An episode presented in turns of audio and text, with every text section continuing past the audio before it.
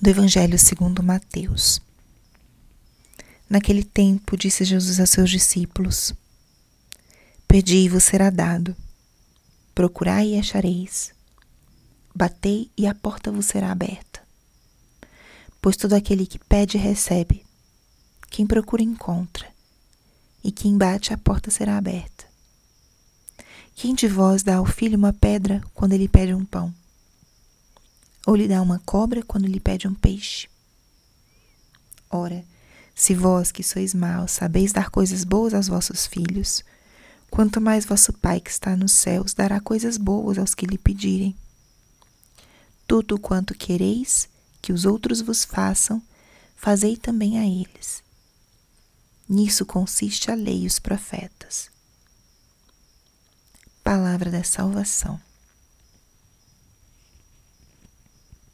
Espírito Santo, alma da minha alma, ilumina minha mente, abre meu coração com teu amor, para que eu possa acolher a palavra de hoje e fazer dela vida na minha vida. Estamos hoje na quinta-feira da primeira semana da quaresma. E o que a palavra de hoje nos diz? A palavra de hoje é um convite novamente a nos colocarmos numa relação de filhos com Deus. Essa passagem fala de como a gente deve rezar, né? A nossa exercício de pedir, de procurar, de bater bater à porta. Mas todo esse exercício vem fundamentado pela segunda parte desse evangelho. Jesus nos convida a ter coragem de pedir aquilo que a gente quer, de procurar sem nos cansar, de bater à porta, porque nós somos filhos de um Pai. Um Pai que conhece aquilo que nós precisamos e um Pai que que quer dar coisas boas aos seus filhos. Jesus fala isso.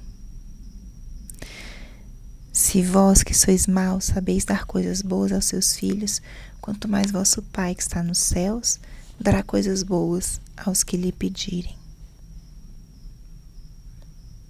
Como nós estamos começando essa primeira semana da quaresma com esse forte convite a nos colocarmos como filhos de Deus, Deus é um Pai que nos ama, que nos conhece e que quer e só quer nos dar coisas boas.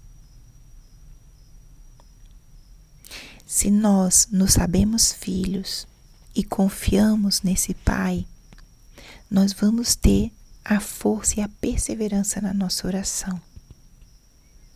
Vamos ter primeiro a confiança para pedir, porque sabemos que tem alguém que nos ama e nos escuta teremos a perseverança para procurar aquilo que queremos, para bater na porta que está fechada.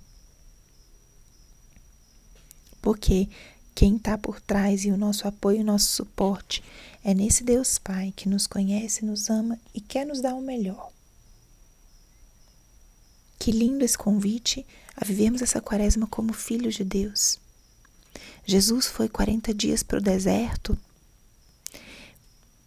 com essa confiança que Ele está nos convidando hoje.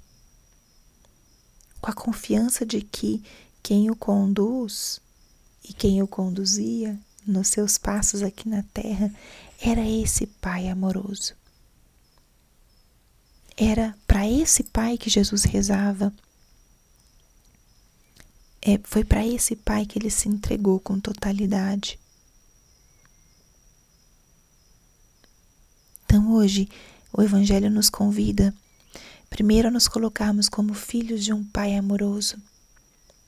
E a partir disso, com essa experiência tão confiante, nós não termos medo de pedir aquilo que precisamos, de procurar aquilo que estamos querendo encontrar, de bater nas portas que estão fechadas, sejam portas de projetos, planos dos corações das pessoas. E fazer isso porque estamos diante de um Pai ou nos braços de um Pai que nos ama.